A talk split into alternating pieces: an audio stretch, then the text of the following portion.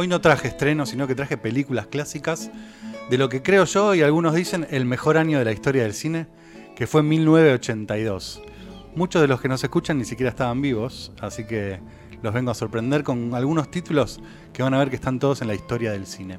A mí me gusta decir, no estaba en los huevos cuando me hablan de años anteriores al 82. Yo tenía poquitos meses, pero muchas de estas películas, por obviamente la cultura en la que vivíamos, que era la cultura del VHS, muchos las vimos de chicos por primera vez en un cassette ahí recién rebobinado, eh, y terminaron siendo para muchos, por lo menos para mí, marcas que te quedan, ¿no? Con enseñanzas, con, con ideas, con universos en los que te vas eh, desarrollando y creciendo como persona. Las películas siempre para mí fueron parte de, de eso y lo siguen siendo. Así que les traje unos títulos muy interesantes que son obvio reconocidos y súper básicos, pero cuando vos los ves todos juntos decís, es increíble que en el año 1982 todas estas películas estaban de, en la cartelera. Y, sumo algo más a lo que decías antes, eh, y atados a recuerdos. Yo ahora voy a esperar, a ver, no, no quiero spoilear nada, a ver si nombrás dos películas que yo las tengo, son de los 80 seguro, y las relaciono con mi primera vez en el cine. Eh, que, me había llevado muy viejo. Pero bueno, vamos a ver qué nos trae. Difícilmente hacer uno de estos títulos porque se estrenaron casi todos en la Argentina eh, entre fines del 82 y muchos durante el 83. Mm, claro, razón. Las películas tardaban un montón en ese momento en llegar, pero tampoco era tanto, digamos. Qué loco eso. Casi todos es, sí, incluso casi todos son es un año menos, o sea, vos tenés que, o un año más, mejor dicho.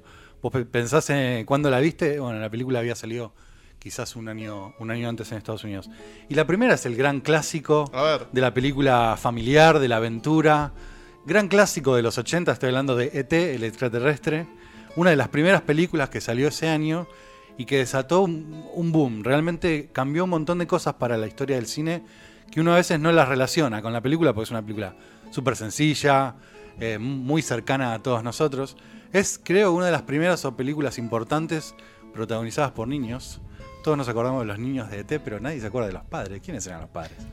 en cambio, los niños, hoy al día de hoy, siguen siendo actores, tanto Henry Thomas como Drew Barrymore, protagonistas niños de esta película del gran Steven Spielberg, uno de los más grandes, si no el más grande director de la historia del cine, nos regalaba en, 1800, en 1982 este clásico, ET el extraterrestre, que acá te decía se estrenó en el 83, pero que fue un boom tanto en nuestro país como en el mundo entero eh, fue uno de los primeros blockbusters también, ¿viste?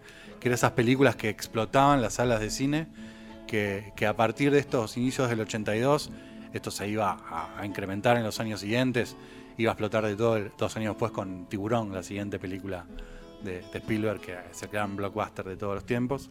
Eh, pero ET creo que quedó absolutamente en la historia y nadie puede negar que, está entre las mejores que uno ha visto en el cine. Gran, gran recuerdo y, siempre es lindo volver a verla. Este. Totalmente. Es totalmente tierna, tiene un mensaje que funciona.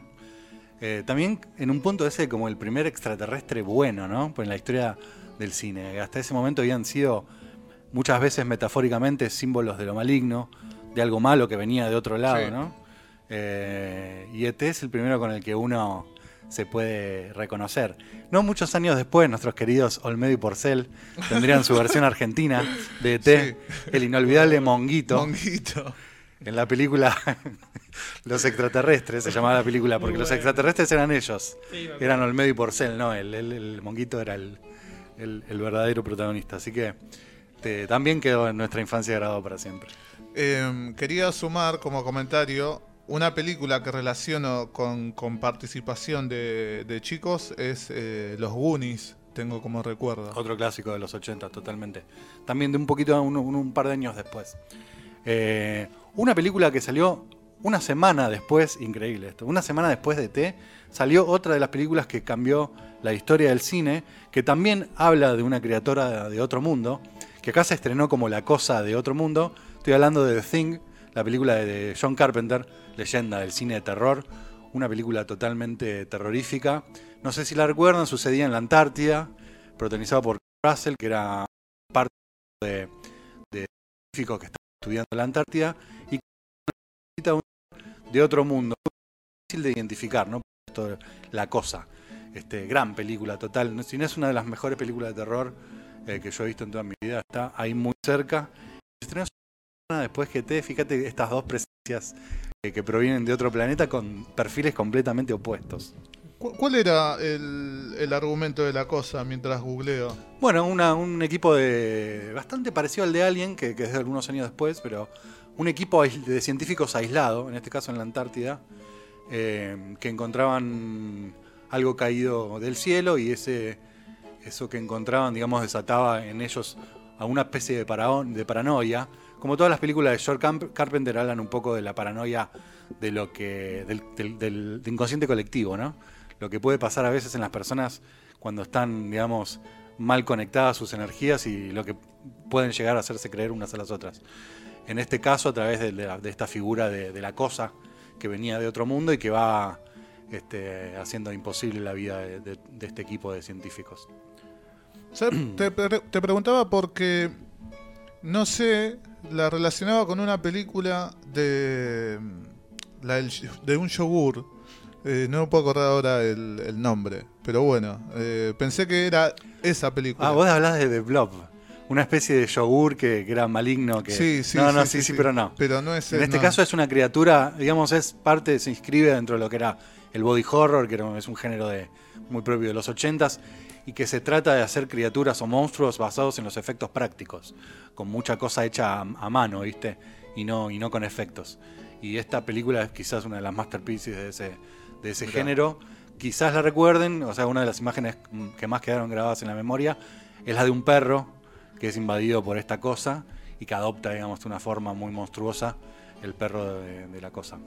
Así que si no la vieron, vayan corriendo porque es un clásico del terror, ¿eh? Iba a decir eso, iba a decir eso. Me parece que me confundo y me parece que voy a tener que verla. Sí, sí, porque es imposible de olvidar. Es una película que, que- que quedó para la historia.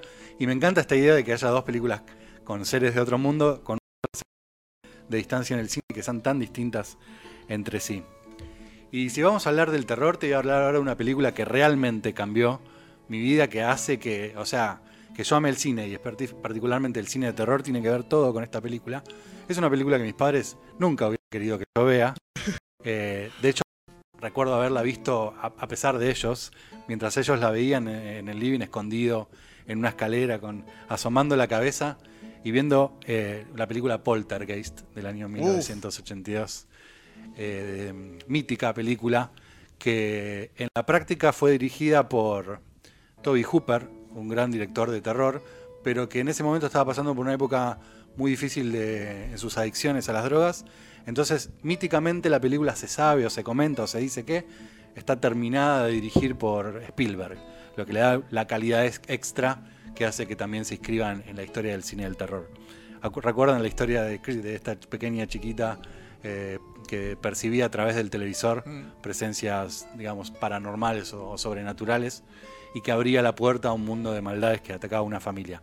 Otra vez una película protagonizada por chicos, algo que refuerza esta teoría de que quizás la haya escrito, la haya terminado de escribir y de, y de dirigir Spielberg, y que además eh, sentó las bases para una saga que fue súper interesante, la saga de Poltergeist, con tres películas a lo largo de los 80 y que para mí todavía siguen siendo inolvidables cada una de, de sus escenas. Me encanta, Así me que- encanta. Es una de mis preferidas. Eh, las debo haber visto mil veces, las tres encima. No, viste que nosotros a veces nos ponemos en críticos de quizás una segunda no es necesaria, una tercera. Las tres me encantan. Sí, a mí me gusta mucho la, la 2 también, este, con la presencia esta del viejo eh, que, que- silbaba bajo la lluvia, que hasta el día de hoy me, me pone la piel de. Yo soy un señor grande y ese, ese viejo todavía me da miedo. Eh, y bueno, y la triste historia de la niña que, Uf, que feneció eh, haciendo estas películas, por cuestiones de salud también, pero también bajo el peso de todo el estrés que le significaba ser este, la estrella del, del terror de los ochentas. tremendo. Así Y, que- y- y escenas de la pileta, bueno, eh, Ujú. qué momentos, qué Sí, momentos sí, increíble. Algún día podríamos hablar de, de- de la 2 de Poltergeist, que también es una de mis películas favoritas. Eh, fíjate cuántas increíbles, estos tres títulos, así que te tiro, Bombas, ya bombas. son de la historia del cine y todos se estrenaron con, con semanas de diferencia. Y una cuarta que quiero completar, que muchos la van a sentir cercana, muchos la vieron hace poco porque está relacionada con un- uno de estos últimos clásicos hits, Estoy hablando del Rey de la Comedia, una película de Martin, de Martin Scorsese, otra leyenda. Su película de 1982. El Rey de la Comedia es una comedia negra, está protagonizada por eh, Robert De Niro La vi. y tiene mucha relación con The Joker. Por no decir que The Joker está basada completamente en, el, Rey de la Comedia. Es muy parecido el argumento, digamos, con, algunos cambios muy, muy concretos. Y creo que es un homenaje sen- sentido, o sea, sabiendo lo que están haciendo, sabiendo que quieren recrear este clásico de, de Martin Scorsese, que no está entre sus películas más mencionadas. Difícilmente alguien ponga el Rey de la Comedia entre las primeras que nombra de Scorsese, tan atado que está uno al cine de, de gangsters que él maneja. Sin embargo, esta comedia es brillante. Trabaja Robert De Niro en el papel principal, que es una especie de cómico de stand-up inexistente, porque no tiene ni carrera. Él cree que es un, un- Grosso. un grosso. Y que empieza una relación, digamos, de amor-odio con un personaje famoso de la televisión. Eh, un poco esta misma situación que se da en Joker, justamente con Robert De Niro haciendo de, de conductor de ese noticiero en la película Joker. Algo parecido se da en El Rey de la Comedia con, con Robert De Niro y, y el otro protagonista, que es. eh, ah, este momento se me fue, pero el- un grande de la comedia americana, eh, Jerry Lewis, obviamente. Se Ahí me- está, Jerry Se Lewis. me fue. Eh, un grande de la comedia, ya estaba en sus últimos años. Jerry Lewis se hace de, digamos, de la contraparte de, de Robert De Niro, este conductor famoso que es, que sea, al que se le acerca un personaje eh, muy extraño, una película bastante de ensoñación. Este, recomiendo fuertísimamente ir a ver El Rey de la Comedia. Por este tema de la relación con Joker está en casi todas las plataformas, está muy a mano. Y para los que son bien rockeros y bien, o bien punks, hay una participación especial de los Clash en la película. No, no Este, recordaba eso. Están en- eh, sí, porque no hacen nada relacionado con la música, sino que son unos típicos neoyorquinos que aparecen por ahí en, la- en algún momento de la película, en un corro que se arma por las calles y participan Ah, todos los Clash. eh, que eh, Scorsese era muy fanático de ellos y por eso lo- los incluyó. Sa- ¿Sabes que em, esta película, El Rey de la Comedia, la vi porque em, me apareció, me aparece mucha publicidad de, de Movie, ¿no? De la plataforma Movie. Y creo que a veces tienen un criterio muy, muy lindo. A veces no. Siempre. Eh, es el corazón de esa plataforma, es el criterio muy fino con el que eligen. Sí, sí, Ahí sí, va. Eh, y me apareció, viste, y yo que soy re fanático de Niro, dije, a ver, la voy a ver y me encantó. Aprovechamos y la recomendamos. Es una plataforma muy barata, creo que vale 299 pesos. Eh, tiene una forma de selección muy interesante que es todos los días agregan una película y Hmm. nada más. Eh, y la última que, que tienen en el catálogo, que es la que agregaron hace 30 días, se va para siempre. Entonces todos los días nace una y se muere otra. Es maravilloso el sistema. Obviamente está muy apuntada al cine de culto, cine de autor. Y ahora está comprando también muchas películas de festivales que de esas que nunca podíamos ver, que las queríamos ver en las de Cannes, digamos. Claro. Movie está canalizando muchos de esos estrenos en esta plataforma súper interesante para el que le gusta el cine con un toquecito más de contenido. Cine de autor, ¿no? Cine así, digamos, selecto, pero no quizás lo que uno se imagina Sí, como, no. como que es algo que... No un drama iraní donde hay un pájaro eh, una hora seguida en la pantalla, no, no. Una, realmente una película donde se nota una, una marca autoral atrás. Donde vos decís, ah, pero esta película es, evidentemente es de Scorsese. Porque hay como una, Mm. una narrativa común, una forma de decir. Como cuando uno escucha una canción y dice, estos son The Muse, estos son The Block Killers. Este, un, un sabor, digamos, especial. Eh, este, esta película lo tiene totalmente. Y es una hermosa película que, que retrata la Nueva York de los 80, de principios de los 80, que es bien distinta a la de hoy, que está buena revisitarla en El Rey de la Comedia. Le mandamos un besito a Movie, a Don Movie o a Doña Movie, no sabemos, pero bueno, te mandamos. Y para hacer un repaso, Sí. y de paso para, para preguntarle a Luquitas, Obvio. hablamos de ET, hablamos de, bueno, El Rey de la Comedia, ahora hablamos de De Poltergeist Poltergeist, y hablamos de The Thing, la cosa de otro la mundo. cosa. ¿Viste alguna, Lucas? Y solamente T. ET, las, no, las otras no. Poltergeist, no, no, no, viste? no. ¿Y te gustan las de terror? Eh, recuerdo o esa época cuando era muy chiquito, yo soy del año 84. No llegué mucho, pero me acuerdo de una película que se llama Critters. Obvio, claro, sí. Critter, sí, sí, ¿Es de los peliculón. 80? Sí, obvio, por supuesto. De, es- de esa sí recuerdo muy Por porque me da supuesto. mucho cagazo. Ah, Critters, no, con Critters Poltergeist era- te cagas encima. Sí, sí, Poltergeist te cagas todo. Es más desde de ese terror sobre, sobrenatural, más de fantasmas, por Claro, decirlo de un sí. modo, que de criaturas. Que un día me encantaría hacer una columna de criaturas, porque es una cosa que me fascina. De Critters era una exploitation de Gremlins, que a la vez era una exploitation de otra película en realidad. Ah, mira, mira. Hay, un- hay como todo un circuito de películas de monstruos pequeños, más muñecos, como Master Puppets. Algún día podríamos Oh, hablar. Master Algún día podríamos hablar de todo eso, pero, pero sí, sí, los 80. Que por eso te decía, viste, me, me gustaba traer esta columna porque son grandes títulos que uno no, no se va a olvidar y que los que son más chicos, esta oportunidad para verla, de repente películas que se sostienen de verdad, viste, que vos decís, parece que, si bien hay diferencias, parece filmada ayer, o sea, El Rey de la Comedia es increíble, parece Es que una película de Amazon del año pasado. Es buenísimo. Y en los 80 también era una década donde había un género en particular que la rompía, que era la acción. Y el género de acción estaba muy, muy dividido, había una grieta muy grande. Estaban los fans de Sylvester Stallone y los fans de Arnold Schwarzenegger. Y ellos mismos se hateaban uno al otro tratando de hacer una película más espectacular que el otro. y todo este encono arranca justamente en 1982, años en el que ellos van a estrenar dos películas que para mí dialogan mucho entre sí. Por un lado tenemos Rambo 2, que en ese momento salió como First Blood, Primera Sangre. eh, eh, mucho mejor que la Rambo 1, o sea, digamos, realmente la película de Rambo es esa. Y al mismo tiempo, eh, Arnold Schwarzenegger, medio que se lanzaba al cine, si bien había hecho algunas cosas pequeñas antes, se lanzaba con Conan el Bárbaro. Este, una película de, de- de- de épica, este, tremenda. Y creo que un poco ahí arranca todo este, esta- este jueguito entre ellos dos para ver quién era el, el más grande, el más malo, el más fuerte, el que se enfrentaba más, a más personas, el que asesinaba con espadas o con lanzallamas o con bazooka o con lo que fuere. Este, ¿quién, en el fondo, ¿quién era The Greatest Hit Action Hero? ¿no? El, el héroe de acción más grande.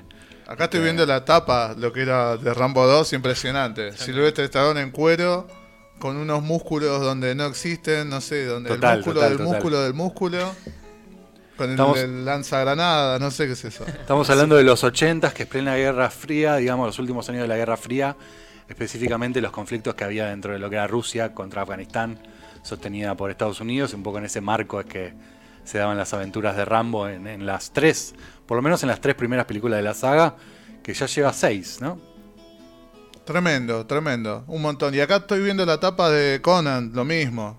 Conan el Bárbaro. Tremendo. ¿Qué película? Que un gran, una gran película de John Milius, poco recordada, eh, con la inolvidable presencia de Brigitte Nielsen, este, una bomba danesa de, de aquella época, eh, y el gran Arnold, que es un personaje hermoso por donde se lo mire, este, campeón de fisicoculturista, de fisicoculturismo austríaco, que, que tenía todas las ganas de convertirse en una estrella de Hollywood, lo dejó todo y bueno, y lo logró. Y lo y mucho más, ¿no? Hasta Sí. llegó a, ser gobernador de- del estado que lo acogió. Tenés razón. Así es. eh, así que del gobernador eh, Arnold Schwarzenegger pueden ver Conan el Bárbaro. También se consiguen las dos por ahí. Este, y son buenísimas, llenas de acción. Películas que, que ya no se hacen tanto. Digamos que un poco el cine de superhéroes vino a reemplazar ese género que en los 80 era, las películas de acción eran todo. ¿Se acuerdan los sábados de superacción donde pasaban esas Sí. películas una y otra vez en el viejo Canal 11? Total, total. Ahora la de acción hay mucho, un, una- un estilo que le gusta mucho a mi vieja, es la de Liam Neeson o la del chabón este de, del protector, ¿cómo se llama? Sí, Jason, Statham. Statham. No, Sí, no, no, no me gusta. Pero no es lo mismo, ¿no? No, le, no, le falta la épica, le falta la épica. Y si la quieren hacer completa, si tienen muchas ganas, recomiendo ver una de estas en el idioma original, que muchos la vimos, que es eh, dobladas, mal dobladas al español. De hecho, Rambo 2 acá se llamó. Ahí en esa época pasaba que la película 2 no se llamaba igual que la primera. Como em, me acuerdo de Una Noche Alucinante, que es la 2 de Evil Dead. Vaya a saber por qué se llama Noche Alucinante. Y acá se estrenó como Acorralado Rambo 2. Así que por ahí la quieren buscar en español eh, de la época. Buscan Acorralado, película completa en YouTube y la encuentran. Ahí sigue la lista. Tengo dos, dos más muy cortitas, porque si sabes que a mí me gusta el terror, lo otro que me gusta mucho es el cine de ciencia ficción. Y hay dos clásicos totalmente diferentes. Uno de un nivel increíble y otro muy, muy conocido. Estoy hablando de Run, por un lado, la y por el otro lado, Tron. Ese clásico de los 80, mal dibujado, que tenía esos primeros efectos. se- podríamos decir que es el primer metaverso Hmm. digital Sí, sí, en un sí, momento donde la mayoría no teníamos ni computadora. Tron sucedía en ese mundo tan, tan extraño, dibujado, este, hecho por un animador, eh, en este momento no me acuerdo el nombre, pero no importa porque solo, solo trabajó en las películas de Tron y estaban muy basadas en, en, esos primeros efectos que en los 80 marcaron el inicio de lo que hoy es prácticamente el 90% del cine que es efecto. Eh, así que súper recomendada volver a escuchar, a verla. Este, la protagoniza Jeff Daniels, que después se hizo muy grande, pero en ese momento era un jovencillo. Y del otro lado estoy hablando de Blade Runner, que sin dudas es un clásico del cine. Este, es la mejor película de ciencia ficción de la historia, dirigida por Ridley Scott en el año 82, protagonizada obviamente por. Este, por. Um, ah, se me fue el nombre de Indiana Jones. Uh, de Harrison Ford. Harrison Ford, ahí está. Ford. no, no, te podía ayudar. Y que sucede en este, como en un futuro distópico, que muchas veces cuando vengo a, a estas columnas y camino por esta Buenos Aires con, con niebla, pienso en los paisajes que, que, regala Blade Runner, porque es un futuro, digamos, donde está, tan, está todo tan deprimido, tan destruido que parece pasado, ¿viste? Mm. Algo parecido a lo que pasa en Buenos Aires, que es como, como destrucción y a la vez modernidad. No sabes si es un, un, un futuro vintage o si es un pasado futurista. Este es un mundo muy interesante en el que transcurre esta película y donde se empieza a hablar de, temas que hoy son moneda corriente, como la inteligencia artificial, esto de que hablamos del multiverso, el metaverso, eh, el avatar, cosas que, en los 80 eran súper revolucionarias y que aún hoy siguen funcionando muy bien. Hace pocos años, en el 2017, salió la, la segunda parte. Este, si mal no recuerdo, la película original de 1982 sucedía en el 2019 y en el 2017 salió Blade Runner 2 2049, que sucedía 30 años después de la original, con, con Ryan Reynolds y otra vez Harrison Ford. Las dos son obras maestras del, de, de, la ciencia ficción, la primera dirigida por Ridley Scott, eh, la segunda no, pero aún así este, totalmente recomendadas. Me parece que con estos títulos que repasamos dimos un, un, una avanzada de cine para cualquiera que, que, quiera dejar 40 años en el tiempo y ver qué estaba pasando en las carteleras en 1982. Da una pena después ir al cine y ver que en este momento en la cartelera no hay nada. Pero bueno, mira lo que era hace unos años atrás. Tremendo, tremendo, tremendo. Eh, muy peliculones, tanques, todos tanques, no, no me entra en la cabeza. Eh, a todo esto en el 82 fue que vino Queen o en el 81? 81. Ah, mirá, quería sumarle un poco más de épica al 82, pero no. Eh, pero zarpado. No, de verdad no, no tenía el registro de que tantas películas buenas se hayan estrenado durante todo el 82. Eh... Por eso muchos se animan a arriesgar que es el mejor año de la historia del cine. Este, capaz que dijimos esto en el 2019, que fue otro gran año, hmm. este, pero sin dudas. Y, y, así como traje estas ocho, podría haber traído otras ocho igual de conocidas, yeah. eh, que están dentro de la lista y que ese, sería interminable hablar de, de, todo lo bueno que pasaba en esa época. Siempre hablamos de estrenos, pero también está bueno mirar para atrás. Los catálogos hoy de todas las plataformas están llenos de cosas y a veces están ahí y uno dice, ¿esto qué es? La película de 1982 resultaba que era un clásico del cine que a cualquiera que le gusta ver una película lo va a saber disfrutar y va a saber apreciar eh, que formó parte con, su pequeño aporte de la historia de, un arte como es el cine. Veo, veo poca oferta en las plataformas en cuanto a películas, ¿no? En cuanto a series es un disparate, digo, la cantidad de oferta que hay. Pero en cuanto a películas, ponele, no sé, quiero recomendarle algo a mi vieja para que mire, para que salga de ver a Jason Statham y, y todas esas películas. Eh, pero hay poca, me parece poca nuevo, bueno. Sí, eh, está difícil, estamos pasando un momento difícil. Lo último que le hice ver eh, fue esta película que está Nicolas Cage, que está... Hay un loco que le, le tiene que arreglar eh, un cerco. Un, no me acuerdo el nombre de la película. Eh, la vi, está en Netflix, es una de las últimas de, de Nicolas Cage eh, que él está con, con, hace ese juego de, desmejorado. Eh. No me puedo acordar el nombre de la película. La vi, me gustó. Pero es una película que ya tiene un tiempito. Y viste, es como que buscas algo actual, por decirlo de alguna forma, y no. No hay. Tan difícil las plataformas se están recomodando. Este, el que el modelo de Netflix ya no, no va más. Y, y, el resto de las plataformas están tratando de encontrar su lugar, lo están encontrando. Se está repartiendo la cosa y cada una está tratando de demostrar lo que quiere hacer, digamos. Eh, en el caso de Disney te van a tratar de, de- de meter sus productos, como en su momento hacía Netflix, pero con un catálogo un poco más curado y más directo, y no esta bolsa gigante de cosas de Netflix que sacan a la vez grandes estrenos, como películas que vienen por ahí de Indonesia o, que produjeron ellos en Irlanda y que no son de gran calidad, y que te las mandan todas juntas, como diciendo, mira todo lo que actualizamos. Siempre nosotros recomendamos eh, recorrerlas todas y también acudir a esas páginas como Just Watch, donde podés poner el título que te interesa y te da las ofertas tanto pagas como gratis de donde podés encontrar una, una película que buscas. Esta es la película, Grand, Grand Disney, No, no, dice. No la vi. Eh, ¿No la viste? No, Mirá, lo agarramos en offside. Soy bastante fan de Nick Cage. Bar, pide- pedimos bar. Pasa así- que labura como loco, la verdad que Sí, Nicolas. sí, sí, sí, sí, sí. Sí, sí, labura. Pero mírenla, te la recomiendo, Bueno, Luquitas, también. Algún- alguna noche ahí que no sabes qué hacer, A full que sí. te pones ahí la, la peli. Bueno. ¿Qué, qué mira Lucas de películas? ¿Qué, qué gusto No, tiene? la verdad que me gustan mucho las películas de comedia. Comedia. Sí, sí, yo soy de ese plan.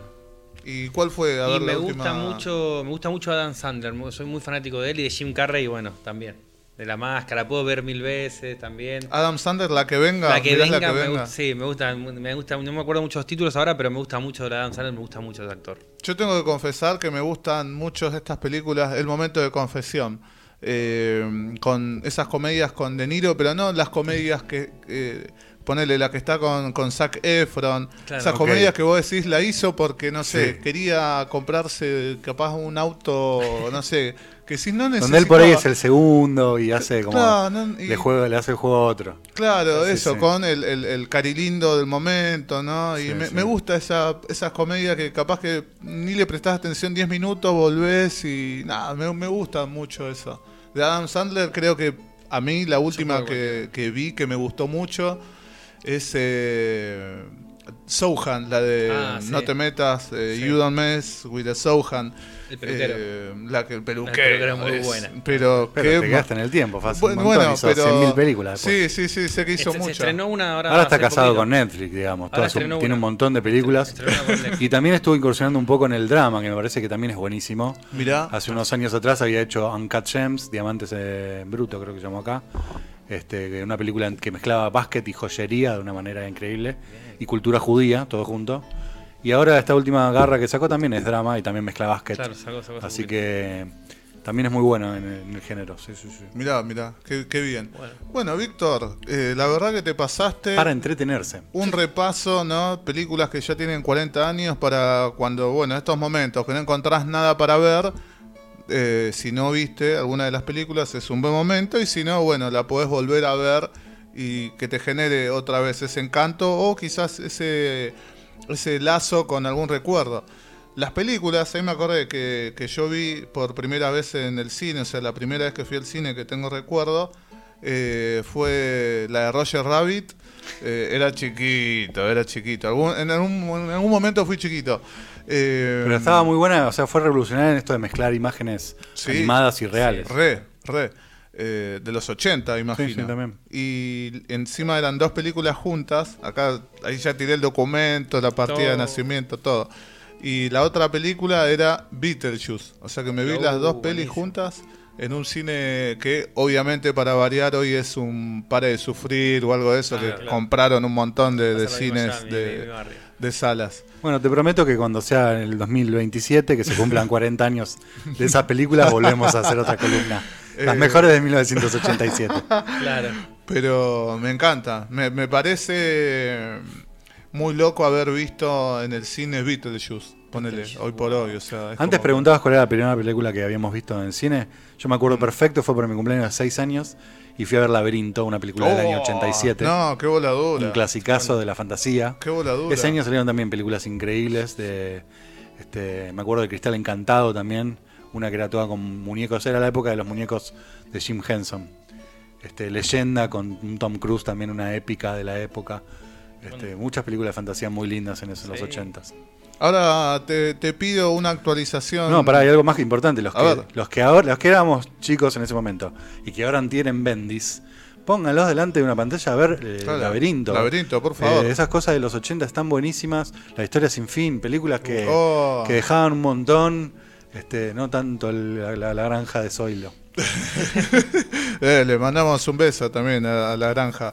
Eh, ¿Qué estás viendo, Víctor, ahora que te guste mucho, que estás prendido? Bueno, retomé acá mm, una- una- un amor difícil, que es Westworld, la serie de HBO. Uf, me ya por su cuarta temporada, es bien difícil, muy exigente. La verdad que te trata de expulsarte cada capítulo, porque es bien difícil.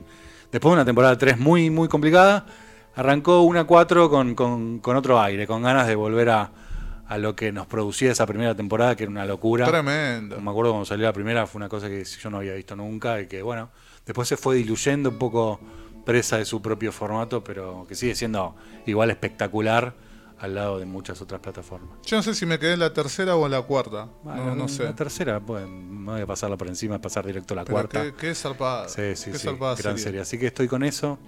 Este, básicamente eso, lo de siempre, mucho documental, tratando de ver los estrenos de cine, que, son pocos. Entonces los pocos que hay. En una pastillita así chiquitita cruzando mundos, el mundo del freestyle el mundo del cine. Justo esta semana, una vez que hay una película de freestyle, lo quiero mencionar, se estrena Panache, que es una película de un director alemán que se llama Christopher eh, Phil, pero que la filmó acá en Argentina con todos los freestylers de la escena under más que nada, pero también con participación de freestylers conocidos, y que es una especie de ficción este, basada en, en- en la realidad, pero digamos, es una ficción eh, dentro del mundo del freestyle eh, del conurbano bonaerense, me pareció interesante. ¿Dónde se ve? Eh, se ve en el Gaumont y en algunas otras salas del, del circuito. Este, el otro día fue la presentación ahí con invitados y estuvo muy bueno. Bien, bien. Bueno, ahí le quería sacar un poquito de data actual a, a Víctor en, en el medio de películas del 82. Eh, gracias, Víctor, obviamente. Placer, como siempre. zarpado, zarpado. Después.